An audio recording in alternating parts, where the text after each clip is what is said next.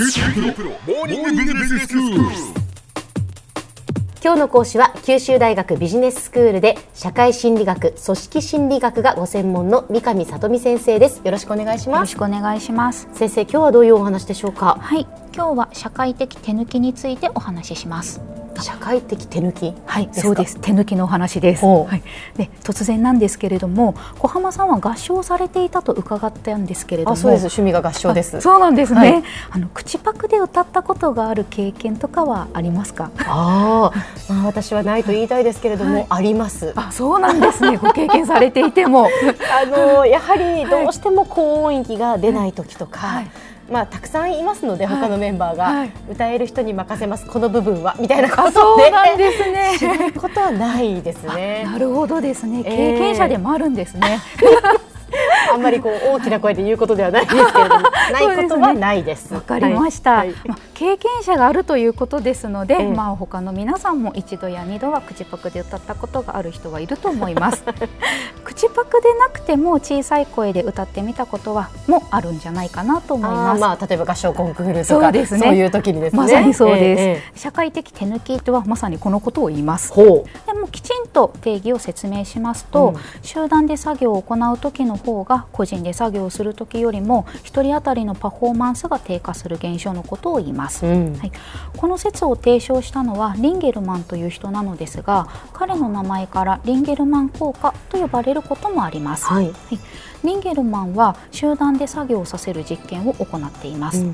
1人の力を100とした場合2人集団で作業を行った時の1人当たりの力の量は93%、3人の場合は 85%4 人の場合は77%とだんだん下がっていき8人集団の時には49%まで1人当たりの作業量が下がりました。そんなに下がってしまうんですね。そうなんです50%を切ってしまうんです。へでつまり集団のメンバーが増えるほど1人当たりの手抜き量は増えていくという結果になりました。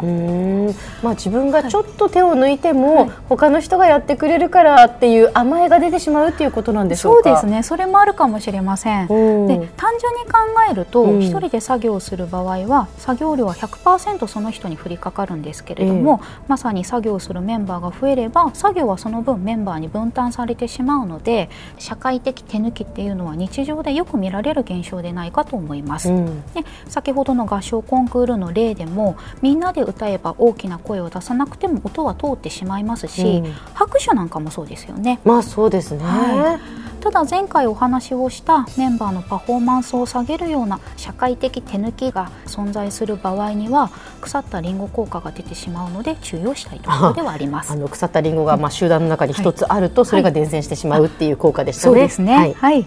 さてこの社会的手抜きですが男性と女性ではどちらがより手抜きをすると思いますか？え、そんな男女差が出るものなんですか？そうですね、まあ、それに関した精査を調べた実験というのがあります。はい。はい、でこの実験は実験装置を使っているんですけれども、つり革のようなものがついている実験装置でして、ええ9名の実験協力者の腕力を測定する実験です。はい。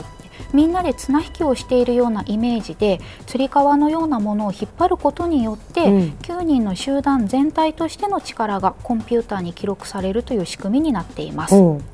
で実験は全部で12回行われました、うん。そのうち最初と最後の1回目と12回目は9名それぞれの個人の腕力を測定して2回目から11回目までは9名全体での力を測定するということが、まあ、協力者には伝えられていました、はい。でも実際は実験装置には全体の力ではなくて9名それぞれの腕力が測定されることになっています、うん。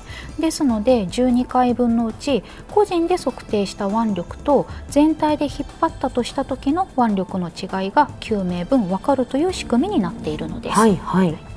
でその実験の結果男性の場合は最初に個人で測定した場合にはそれなりに力を出していたのですが、うん2回目からの全体での測定でははっきりと力を緩めていることが分かりました。そうなんですか。そうなんですでまた、まあ、最後の個人での、まあ、12回目の測定ですね、うん。は最初と同じようにまた力を入れていたそうなんです。へえ。女性の場合は男性と同じように個人での測定と全体での測定では力に違いがありましたが、うん。男性ほどの差は検出できなかったそうです、うん。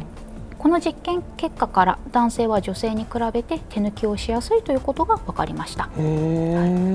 ただですねこの腕力を測定する実験はどちらかというと男性向きの課題ではないかということで、うん、女性向きの課題を再度設定して、うん、社会的手抜きの精査を調べています。あそうなんですね。はい女性向きの課題は手芸を実験参加者にやってもらいました、はい、さらに女性向けの課題であることを際立たせるために作業に使用された布はピンク色、うん、部屋には可愛いぬいぐるみやフリルのついた刺繍作品が置かれたそうです、はい、作業内容は一定時間型紙通りに刺繍をしてもらいました、うん実験協力者にはスピードが大事であるということが強調されて作業量が基準を超えていれば金銭的報酬が与えられることが伝えられました。はい。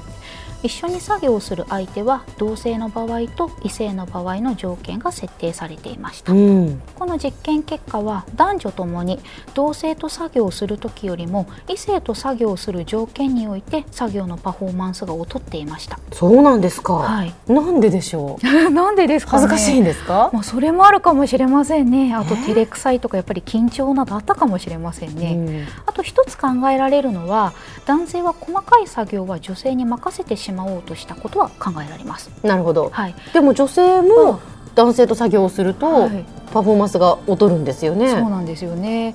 なんでですかね。もう男性任せという気持ちがもしかしたらあったかもしれません。んはい、とにかくこの実験からは課題や条件によっては女性も社会的手抜きをするということが分かりました。うん、はい、ちなみに腐ったリンゴ効果としての社会的手抜きには男性の方が女性よりも顕著に現れるそうですよ。では先生今日のまとめをお願いします。はい。集団で作業を行うときに個人で作業をするときよりも1人当たりのパフォーマンスが低下する現象を社会的手抜きと呼びます。この社会的手抜きは男女ともに起こるものでありまた日常でもよく起こっている現象です。ですがネガティブな手抜きは集団内にあっという間に伝染してしまうので注意が必要です。皆さんの日常に起こっている社会的手抜きにはどんなものがあるでしょうか？探してみると意外とたくさんあるかもしれません。今日の講師は九州大学ビジネススクールで社会心理学組織心理学がご専門の三上里美先生でした。どうもありがとうございました。ありがとうございました。